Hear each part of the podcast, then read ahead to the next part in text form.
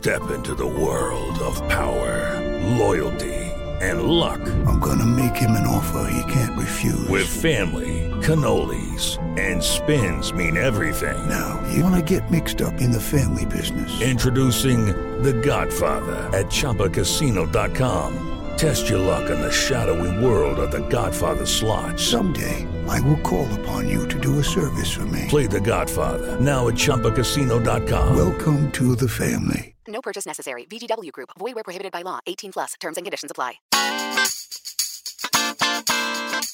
Ay, Fortuna, dale otro poquito, tantito. Ay, Carlos, ya, ya, es que ya es suficiente. Ay, no, tantito más o me voy con otra. Ay, Carlitos, la puerta está abierta. Cuando mi pareja quiere más sexo que yo, ¿qué podemos hacer? ¿Cuáles son las alternativas? ¿Cómo podemos comunicarnos asertivamente en este tema? Alternativas de placeres sexuales. ¡Comenzamos! Dichosa sexualidad. Con la sexóloga Fortuna Dicci y Carlos Hernández. Oye, Fortuna, yo no sé si tú estarás de acuerdo conmigo, pero estaba yo haciendo un acto reflexivo y creo que el mayor número de gente que llega a consejería tiene que ver con la diferencia de deseo sexual. ¿Qué hago cuando yo tengo muchísimas ganas y mi pareja de verdad que trae las ganas de vacaciones? Yo sí creo que es uno de los temas que más problema y distancia y frustración generan en las parejas. Creo que el hecho de que uno esté constantemente buscándole la cara, las posibilidades, que quiera acariciar, que quiera tocar, convierte al otro, yo les digo que como en un pendulazo, el péndulo que va de un lado a otro. No hay punto medio. Él mientras más acosa o ella mientras más acosa, el otro más esconde, más pretextos encuentra, más formas de evadir la situación y esto se vuelve de verdad algo tirante, algo sumamente eh, conflictivo para la relación de pareja. Y creo que es un tema que qué bueno que, eh, por supuesto, que tú lo propusiste el día de hoy y sí creo que habrá que analizarlo de fondo, Carlos. ¿Por qué? Porque muchas veces creemos que lo que el otro tiene es un alto líbido o alto deseo o lo que quiere es que está caliente todo el tiempo y es que lo único que está buscando es sexo. Yo iría a más profundidad para entender qué es lo que el otro está buscando. Muchas veces, Carlos, lo que yo me he dado cuenta en consulta es que el otro lo que está buscando es o acercamiento, o intimidad, o autoestima, o levantar el ánimo, o anda medio depre. Y esta es la vía, eh, la forma en la que ha encontrado para poder reforzar todas estas áreas de debilidad que traducen sexo, pero que más tiene que ver con una cuestión de emoción, de autoestima, de, de evaluación que tiene la persona, de tiempo de intimidad necesario para fortalecer el vínculo que realmente el sexo.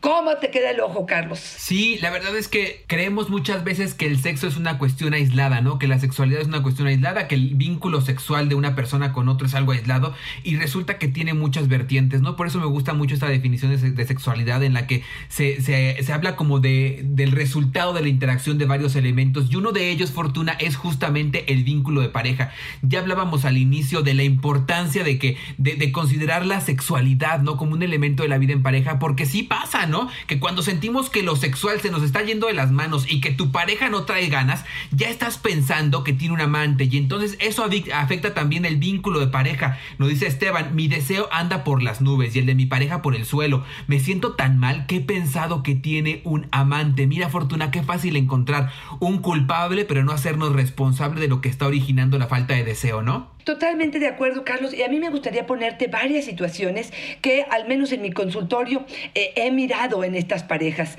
De pronto, un hombre está empezándose a calentar con un mensaje, un meme que le mandaron los cuates, este club de Toby, y empieza como a generar esta parte del deseo. Y ella, si podemos hacer como esta película donde se ve qué está pasando, está lidiando con los chamacos, con la ropa y con la comida o la cena que tiene que preparar. Él sigue calentándose durante el día con estas imágenes con estas ganitas, y luego llega caso.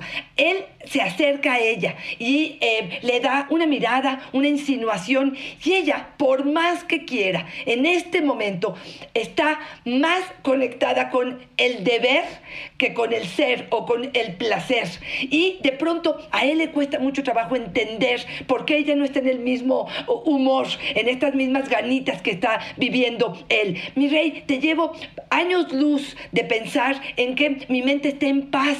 Mi mente en este momento está elaborando muchas otras cosas. Si tú te pones a hacer la tarea con los niños y me ayudas a lavar los trastes y terminamos de hacer la casa y entonces te acercas y me tocas un seno o me, me agarras la nalga, probablemente sea una forma mucho más sensual, sexual, amistosa probable que yo pueda acceder a ella a la forma en que tú lo estás planteando. Y creo que algo muy importante de lo que dijiste es decir, Espérame tantito, ¿qué hay en el fondo? ¿Cuántas veces te ha dicho, es que necesito algo romántico, es que necesito que me escuches, es que si platicamos tantito antes, para mí sería otra la historia, es que si tuviera gel, porque me está doliendo, y cuántas veces ya te lo dije y no lo entiendes, y tú, solamente clavas y lo único que importa es que yo no tengo un orgasmo, ya te lo he dicho, tampoco lo encontramos. Entonces yo creo que hay una cantidad enorme de posibilidades en este no deseo que de pronto a la pareja o le da flojera o de verdad no está abierta para escuchar al otro. Oye, Fortuna, y ahora que te escucho, tal vez entonces tendríamos que estar pensando cuál es el amante de tu pareja, porque a lo mejor el amante de tu pareja es el aburrimiento, a lo mejor e, es el exceso de compañía, ahora con, con este eh, quedarnos en casa, trabajar todos, estar todo el tiempo juntos, no le da respiro ni novedad a la pareja, tal vez ese es el amante de tu pareja, el no probar cosas diferentes, el, el no proponer, ¿no? E, e, esto que decíamos de la estrella de de tenderte en la cama. Habrá que ver si de verdad el amante es una persona o es una situación que hemos descuidado. Y por otra fortuna, pensar en que sí, eh, siguiendo tu el ejemplo que nos ponías, tal vez en, este, en esa situación en la que estamos ahora de quedarnos en casa a trabajar, el esfuerzo se ha vuelto doble y tal vez aquellos elementos que habíamos descuidado o las cuentas pendientes que habíamos dejado en nuestra relación de pareja hoy toman mayor dimensión y nos están comiendo. Totalmente de acuerdo. Y fíjate que una de las cosas que pienso cuando te escucho tiene también que ver con el estrés que estamos viviendo. De pronto sí sabemos que un orgasmo, digamos, se desencadena a partir de la tensión de nuestro cuerpo y la liberación de esa tensión. Pero una mujer, y aquí voy a, ahora sí que con la bandera femenina o con mi historia personal, una mujer que está tensa, que está estresada, que tiene un cortisol a todo lo que da, me desconecta de todo lo erótico que yo pueda pensar proponer una masaje o empezar con eh, bailar tantito, con suavidad y no probablemente con tocar mi seno o pensar que me vas a penetrar inmediatamente, sea algo que requiere de más esfuerzo, Carlos. Y de pronto queremos como rapidín, como sin ningún esfuerzo. Eh, investigaciones nos dicen que los hombres probablemente tienen orgasmos más satisfactorios a solas, con su mano, sin tener que hacer absolutamente nada, incluso con sus fantasías viendo pornografía porque no tiene que convencer a la otra, no tiene que eh, dar absolutamente nada, es un acto totalmente egoísta. Y las mujeres hasta este momento nos dan datos que eh, el orgasmo en pareja pareciera que es más satisfactorio y ahí te va otro dato interesante, 20% más satisfactorios los orgasmos en compañía en mujeres, pero si además lo ama. ¡Wow! Interesante estudio. Sí, y tiene mucho que ver también con la construcción social, ¿no? Al parecer, el amor es el único sentimiento intenso que se les ha permitido a las mujeres y en ello han tenido muchos beneficios emocionales, ¿no? El príncipe azul que les va a resolver la vida y en este caso también pensar que el encuentro sexual tiene mucho que ver con lo amatorio necesariamente. Ana María, fíjate que justamente nos dice, tengo mucho deseo, más que mi pareja, me siento sucia. Él dice que estoy enferma, yo también siento que lo estoy por desear tanto. Las mujeres no somos así. La narrativa social que han construido a propósito del amor y el deseo, ¿no, Fortuna? Qué terrible, qué terrible historia. Y yo creo y te lo digo otra vez porque en el consultorio llegan mujeres donde quieren recuperar el deseo cuando lo perdieron. ¿Por qué? Porque fueron juzgadas, porque fueron calificadas, porque fueron señaladas a lo mejor al principio de su matrimonio y hoy quieren recuperar aquello que ellos mismos fueron los que dijeron es que tú estás loca. Y aquí una de las cosas que creo que vale muchísimo la pena eh, acentuar y es el deseo de cada persona obedece a la historia, al mapeo erótico, a las necesidades de esta persona. Y fuera de que se está haciendo daño, es común, es sano, es normal para cada uno de nosotros. Tendrá que ver, y esto es una forma de medirlo, Carlos, con nuestra historia personal.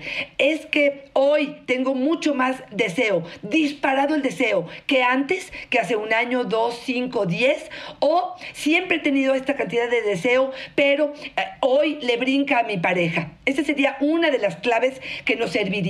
Pero por otro lado, también mi historia en este momento ante una pareja nueva, ante la menopausia, ante em, después de haber tenido mis hijos, ante la situación que estoy viviendo, puede ser que la libido aumentó de alguna manera o disminuyó. Y aquí, claro, analizar en pareja qué podemos hacer para empatar de alguna manera esta, em, este deseo, para poder saber con cuánto te sientes satisfecho tú, qué es lo que yo necesito, qué es lo que tú necesitas, cuántas veces a la semana quizá ponerlo tan fríamente, ah, de pronto me suena ridículo, pero es algo que se tiene que hacer.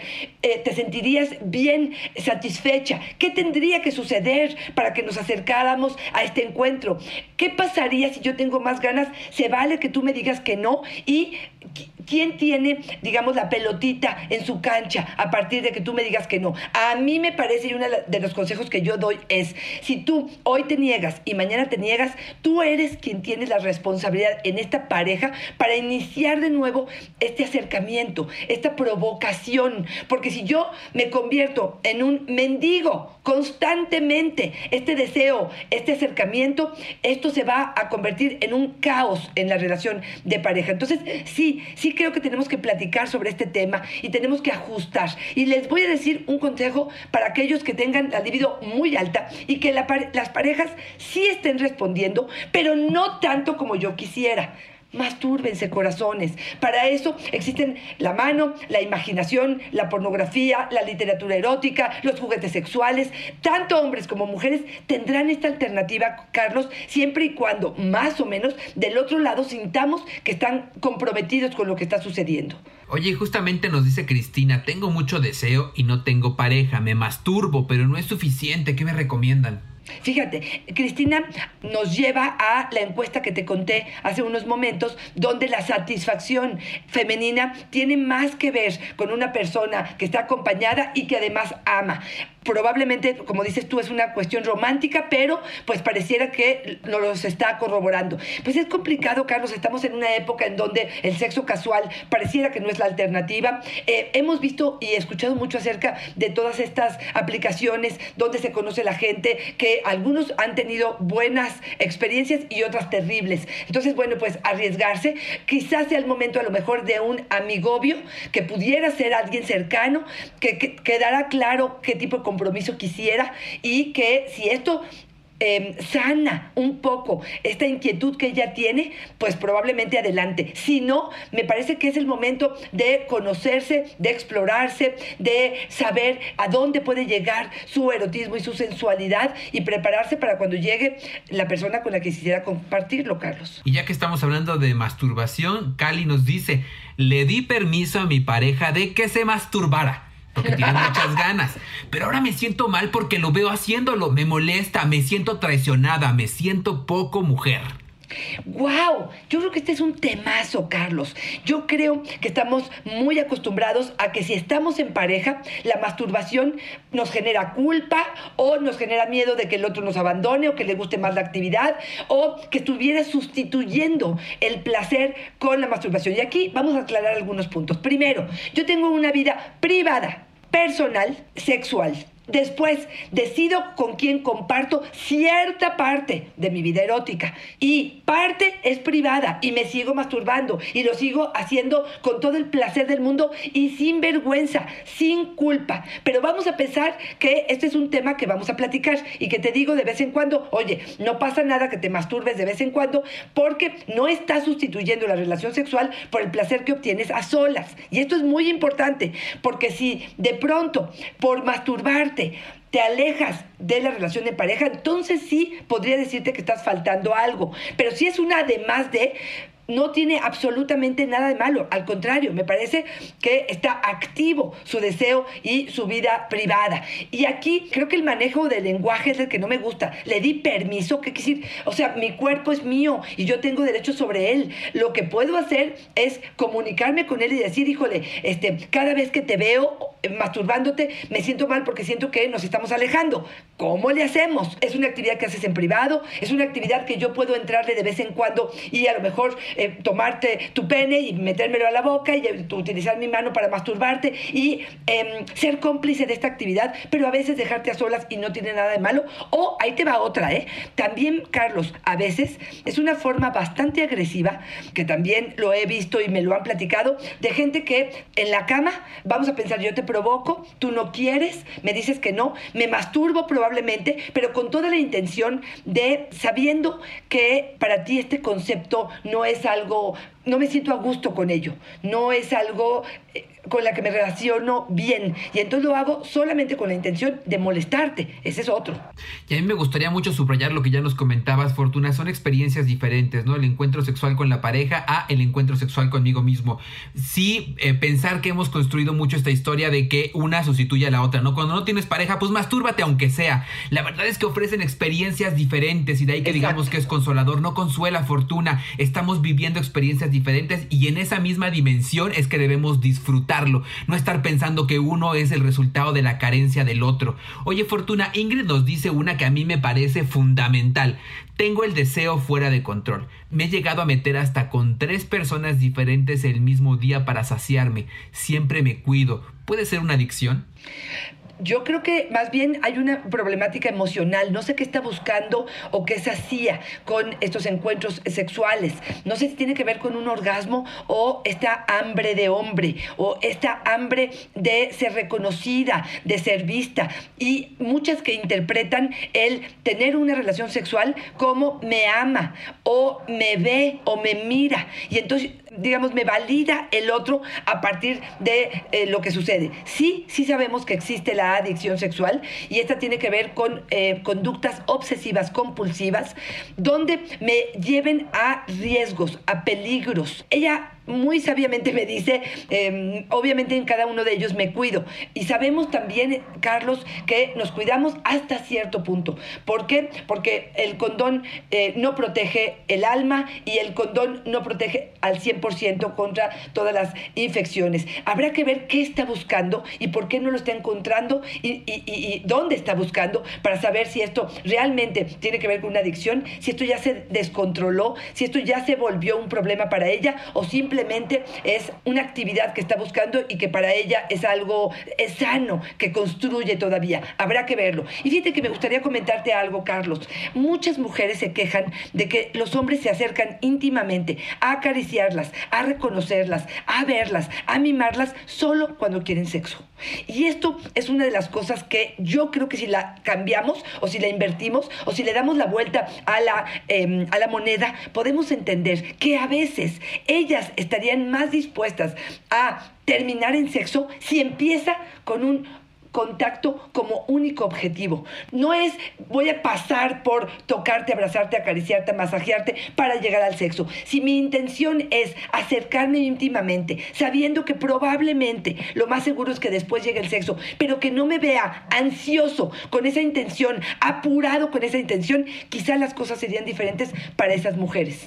Y ya lo hemos eh, hablado antes, ¿no, Fortuna? El, el, necesario que pensamos que ya vamos a llegar acá bien cachondos al encuentro sexual y que no se necesita estimulación, sino que ya tenemos que llegar así bien ardientes. Y resulta que a veces tenemos que hacerlo al revés, ¿no? Tiene que haber primero la estimulación para que yo después tenga ganitas. Pero estamos peleados con lo que no corresponde con el orden social que nos han dicho. Entonces pensar, Fortuna, que también se vale primero el cachondeo para que despierte las ganas. Exacto, exacto, Carlos. Carisma nos dice, he probado varios productos y recetas para sentir menos deseo. ¿Existe algo que funcione? Oye, siempre nos están diciendo que quieren algo para aumentarlo y ahora resulta que quiere algo para que disminuya.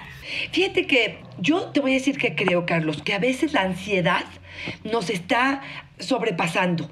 De pronto, todas las imágenes y lo que vemos es multiorgasmia, squirt, eh, mucho sexo, frecuencia, eh, posiciones, y de pronto creo que nos sexualizamos y nos olvidamos del ser, de su necesidad, del propósito, de bajar la velocidad y la ansiedad obsesivamente con respecto al sexo. Yo lo que le diría a ella es, no me apura que estés tan deseosa, a menos de que a ti te apure y que sea este un problema. Pero en principio yo a ti te recomendaría o el Tao del amor, el Kung Fu sexual, la meditación, todo lo que tiene que ver con bajar la velocidad, bajar la ansiedad, regresar a tu centro, hacer mucho más pausado cada una de las caricias, conectarte con tus sentidos, em, estar en el mindfulness, realmente conectarte y prolongar el tiempo en el que estás en el encuentro íntimo. Porque cuando estás al 100, de lleno en lo que estás, no habrá esta ansiedad inmediata de saciar de nuevo, porque estás saciada. Es que tenía sed y tomé agua y me quedé saciada. No es que tomé agua y interrumpí y luego otra vez me, me cupo más agua. Es como decir, en plenitud, la satisfacción completa, quizá estás tan apurada por más encuentros, más sexo, más frecuencia, que te olvidas de la esencia y es la conexión con el otro, mirarlo, realmente aterrizar expectativas, realmente de verdad, de verdad profundizar en la caricia, en este contacto despacio con el otro, creo que esto podría, más que una medicina, pudiera ayudarte a no estar con esta ambición o con esta adicción al sexo por el sexo. Oye, Fortuna, entonces nada más para que a mí me quede súper claro, te quiero preguntar claramente. El estrés, así como ya sabemos que puede disminuir las ganas y matar la erección y todo esto, también puede ser que aumente nuestro deseo y nos tenga con ganas todo el tiempo y creo que resulta importantísimo tenerlo claro en estos eh, tiempos pandémicos en los que estamos inmersos en mucho estrés. Claro, pero fíjate Carlos, yo finalmente el estrés genera cortisol que sabemos que disminuye testosterona y va a acabar, va a agotar. Pero ojo, el estrés también nos puede estar haciendo estar en sus marcas listos fuera. Recuerda que el estrés es una respuesta corporal ante un un peligro inminente. El, cerebro y el cuerpo no sabe si de verdad hay un león enfrente que está a punto de matarnos y tenemos que reproducirnos a como dé lugar, porque eso es nuestra salvación, porque el placer eh, probablemente nos, nos apega a la vida, porque el deseo está generándose y lo podemos observar como una cuestión obsesiva, compulsiva, que aparte hayamos aprendido que el sexo nos libera. Entonces, como que corroboramos corroboramos otra vez que sí, que efectivamente estresados nos vamos y tenemos un super orgasmo y en teoría nos relajamos. Una de las formas en las que eh, mucha gente vincula esta parte de la sexualidad incluso como si fuera una droga, Carlos. Yo fumo o tomo hasta ponerme hasta las chanclas porque me olvido de mi realidad. Esta es una de las formas en las que el estrés pudiera estar trabajando en esta persona. Se está escapando, ¿no? Una forma de salir del Exacto, conflicto. de fuga, ¿no? Sí, sí, sí. Oye, Yamina nos dice una que a mí me encanta esta pregunta, Fortuna. Mi mamá tenía muchísimo deseo. Ella me lo confirmó. Yo estoy igual. ¿Puede ser hereditario? Oye, Carlos, ¿tú has platicado con tus hijos sobre este tema con tus papás? Me robaste la pregunta, Fortuna. ¿Qué crees que sí? Fíjate que sí, este, yo con mi mamá sí he hablado de esto. Y, y fíjate que ella me dice diferentísima a mí ella nada y yo la verdad que sí muy intenso pero dice que mi papá era igual y con mi papá en algún momento lo hablé y me decía que sí y muchas cosas que me contaba como de su intimidad se reflejaban con la mía por eso me hizo tanto sentido esta pregunta Ok. ¿Tú no nunca? Yo he platicado y sí, lo mismo que tu historia, Carlos. O sea, no ha habido tanta em, deseo prendido y en mí sí. Pero ojo, Carlos, y esto es algo que creo que voy a aprovechar incluso para decirles. Carlos y yo nos las pasamos casi, ¿qué les digo? 10 a 11 a 12 horas. Ustedes van a pensar que masturbando. ¡No! ¡Ojalá! ¡Ojalá no tenga tiempo y el cuerpo! No, pero nos las pasamos hablando de sexo. Y aunque no lo crean, es una de las teorías que yo tengo con respecto Sí. a por qué tú y yo estamos tan sanos sexualmente, tan cachondos y tan calientes. Y tiene que ver con que estamos conectados de forma sana con la sexualidad. Y es lo que nos han dicho muchas veces y lo que pudimos comprobar cuando leían 50 sombras de Grey o la gente que le gusta la literatura erótica. Si estás en constante estímulo con este tipo de situaciones, si tu cerebro está trabajando y está en la misma ruta del deseo, del placer, de la diversión, claro que estamos mucho más cachondos. Entonces yo sí creo, mira, no, no creo que sea una cuestión hereditaria sobre la pregunta que nos dice em, eh, eh, eh, exactamente. Yo creo que tiene que ver con ve a una mujer feliz, ve a una mujer realizada, ve a una mujer que le va bien, que tiene probablemente un aspecto positivo sobre la sexualidad y probablemente uno aprende, uno eh, mama ciertas eh, conductas, pero no por sangre o por genes, sino por conductas, por aprendizajes, por sentidos que le damos a ciertas cosas en nuestra vida, Carlos. Entonces, probablemente si nosotros vivimos con esta sexualidad, tú y yo, eh, sana, este, conectados con el placer, con, con la pasión y con todo esto, muy posiblemente nuestros hijos vean esto en nosotros y tal vez ellos tengan también esta apertura para después reproducir este modelo que les estamos heredando, ¿no, Fortuna? Ahí importantísimo decirlo.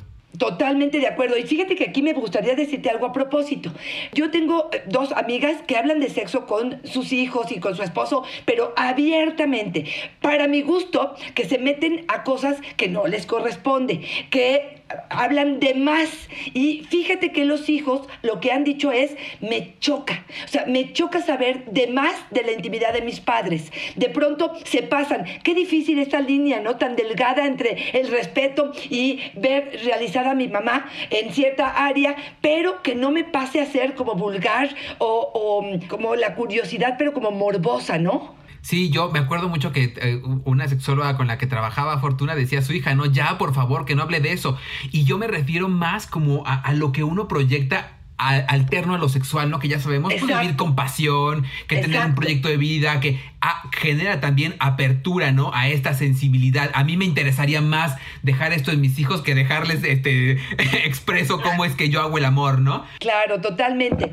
Oye, otro aspecto que me gustaría a lo mejor tocar, Venga. eh, Carlos, y no lo vas a creer, pero yo sí creo que hay un vínculo entre el sedentarismo, lo estático, incluso eh, me refiero a nivel físico, eh, con respecto a la disminución del deseo. Yo creo que el activarnos, el hacer deporte, el estar em, con una buena circulación, y ojo, eh, no tienes que meterte tres horas al gimnasio diario, con que camines media hora donde pongas a trabajar a tu corazón diario, que de verdad te estés ejercitando, que te muevas, que bailes, que eh, saltes la reata, lo que se te antoje, me parece que esto también gestiona un poco la cuestión del deseo, Carlos. Sí, siempre que, que tu pareja te vea salteando la reata fortuna, ¡uh!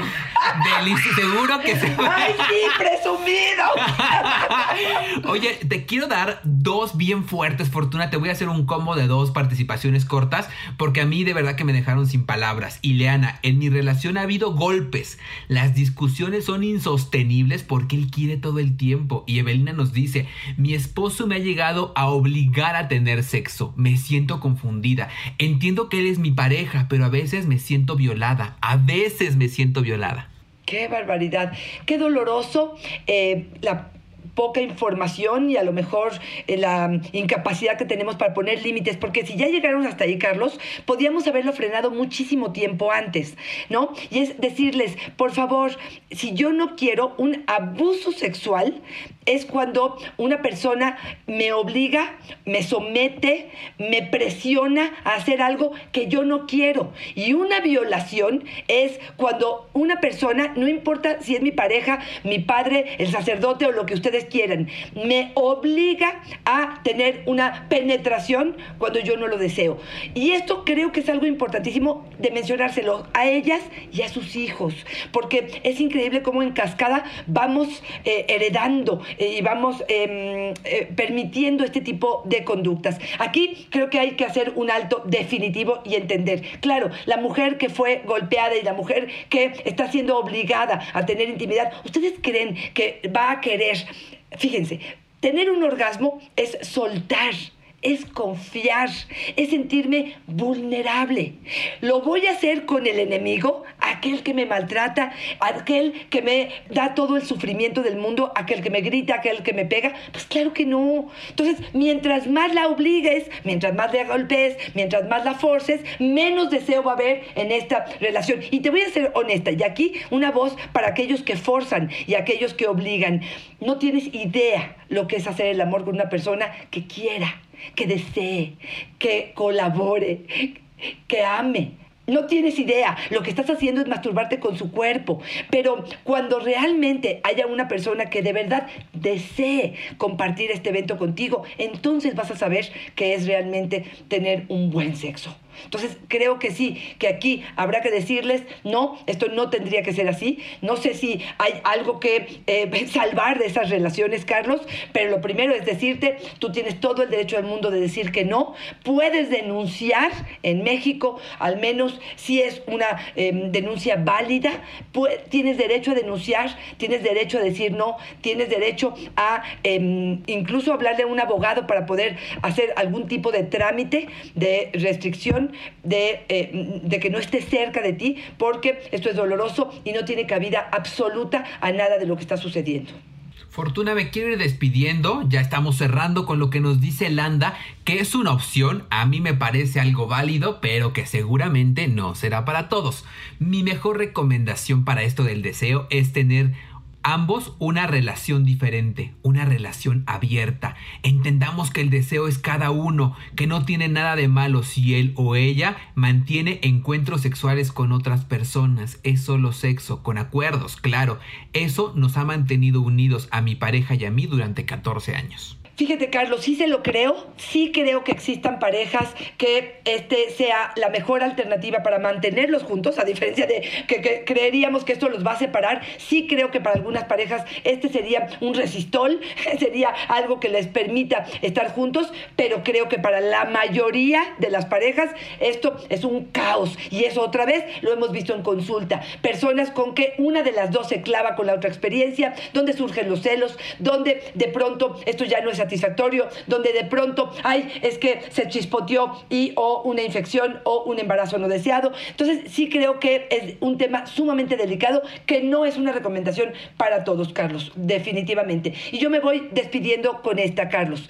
A veces no nos damos cuenta que solamente el orgasmo no es suficiente, que necesitamos novedad, que necesitamos salirnos de la rutina, de la monotonía, que necesitamos crear espacios más románticos, probablemente probablemente más atrevidos, si queremos BDSM, si queremos traer el látigo, si queremos traer algún juguete sexual, algún gel, a lo mejor alguna escena em, donde incluyamos eh, comida, donde hagamos de la habitación un santuario para hacer el amor, donde propongamos nuevas caricias, nuevas formas de contacto, nuevas posiciones y de pronto sí creo que estamos aburridos, aunque no de la pareja, sí del sexo que estamos realizando. Así es que meterle un poco de ganitas en ese sentido, donde los dos nos comprometamos a hacer cosas distintas, creo que pudiera ser algo interesante para ambos. Y nada más decirles, Fortuna, que si quieren saber más de relaciones abiertas, porque de verdad no es enchilame esta gorda que ahí te voy, mucha regla, mucho acuerdo, muchas ideas concretas y claras en pareja, el episodio 78, relaciones abiertas, todo lo que debes saber de dichosa sexualidad, Fortuna, que entren, que lo escuchen, porque está bien bueno y damos muchas de estas ideas para quienes se quieran atrever a algo más. Fortuna, ¿dónde te encontramos? Y yo quiero ofrecerles algo más, Carlos. Si después de escuchar este podcast, de todas maneras hay discusión con la pareja, porque alguno de los dos tiene un deseo totalmente desbordado, tiene dudas sobre si es normal o no normal lo que están viviendo, o no se ponen de acuerdo con la frecuencia, si hay violencia en la relación, por favor, en mis redes sociales está la información para una terapia. Recuerden, en este momento podemos hacerlo por Zoom, se comprometen poco, pueden eh, apagar su cámara en el momento que lo quieran pero de alguna manera acercarse a una profesional que pueda darles una guía de qué es lo que está sucediendo en su relación de pareja para poder realmente poder vivir mucho más tranquilas y tener una relación menos tóxica y mucho más sana. Arroba Fortuna es mi Twitter, Fortuna Dichi Sexóloga es mi Facebook y en Instagram estoy como Fortuna Dicci. Yo creo que yo sí voy a entrar a tus redes a pedirte la consulta Fortuna porque no sé qué hacer con mi deseo, anda bien heavy y además con mis 43 centímetros Fortuna, no sé. La verdad no sé qué voy a hacer con todo esto. Ese es otro mito. Porque lo tengas grande no tienes más deseo. Si quieren comprobarlo Fortuna, que entren a Yo Soy Carlos Hernández en Facebook y en Instagram El Sexo con Carlos. Ahí todas las aclaraciones debidas y como siempre Fortuna, es una fortuna y una dicha estar contigo. Igualmente, Carlos. Bye bye.